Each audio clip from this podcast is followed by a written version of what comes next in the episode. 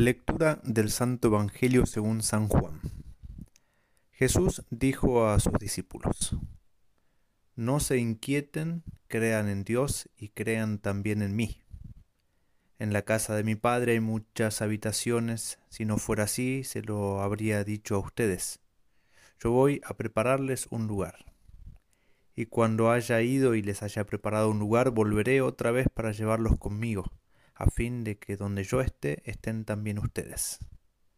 Ya conocen el camino del lugar a donde voy. Tomás le dijo, Señor, no sabemos a dónde vas, ¿cómo vamos a conocer el camino? Jesús le respondió, Yo soy el camino, la verdad y la vida, nadie va al Padre sino por mí. Palabra del Señor, gloria a ti, Señor Jesús. Cristo nos invita a no turbarnos, a no perder la calma y la paz interior que caracteriza, que debería caracterizar a todos los cristianos. El contexto de esta invitación del Señor es el de la última cena. Cristo está por padecer la pasión, que está a punto de desencadenarse de modo cruento, y a los apóstoles se, les vienen también tiempos difíciles y van a experimentar dentro de poco la prueba. Y en este contexto Cristo les dice, no se turbe vuestro corazón. Pero ¿cómo? ¿Cómo es posible conservar la calma y el sosiego interior en medio de las dificultades de la vida, en medio de las pruebas más grandes que nos toque experimentar? Del breve texto que hemos leído, hoy podemos sacar en limpio dos consejos. El primero es creer en Dios y el segundo es creer en el cielo. Crean en Dios y crean también en mí, dice Cristo. La divinidad, la trascendencia divina sobre toda la realidad, sobre todas las cosas creadas, eh, la omnipotencia divina, la bondad divina y todos los atributos que necesariamente están unidos a la divinidad son el fundamento último de la serenidad cristiana en medio de las pruebas.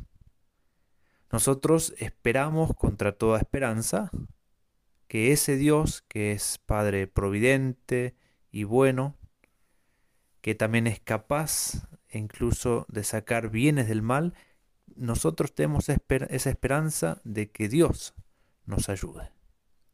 Solo por eso es que no nos turbamos en medio de las dificultades y las pruebas más agudas de la vida. El segundo incentivo, la segunda causa de la calma cristiana en medio de la prueba, es la certeza de que hay otra vida después de esta. Una vida en la que toda tribulación, todo sufrimiento soportado cristianamente por amor a Dios, tiene su justa y sobreabundante remuneración. En la casa de mi padre hay muchas habitaciones, si no fuera así se lo habría dicho a ustedes, yo voy a prepararles un lugar y cuando haya ido y les haya preparado un lugar, volveré otra vez para llevarlos conmigo a fin de que donde yo esté estén también ustedes, dice Cristo en el Evangelio de hoy.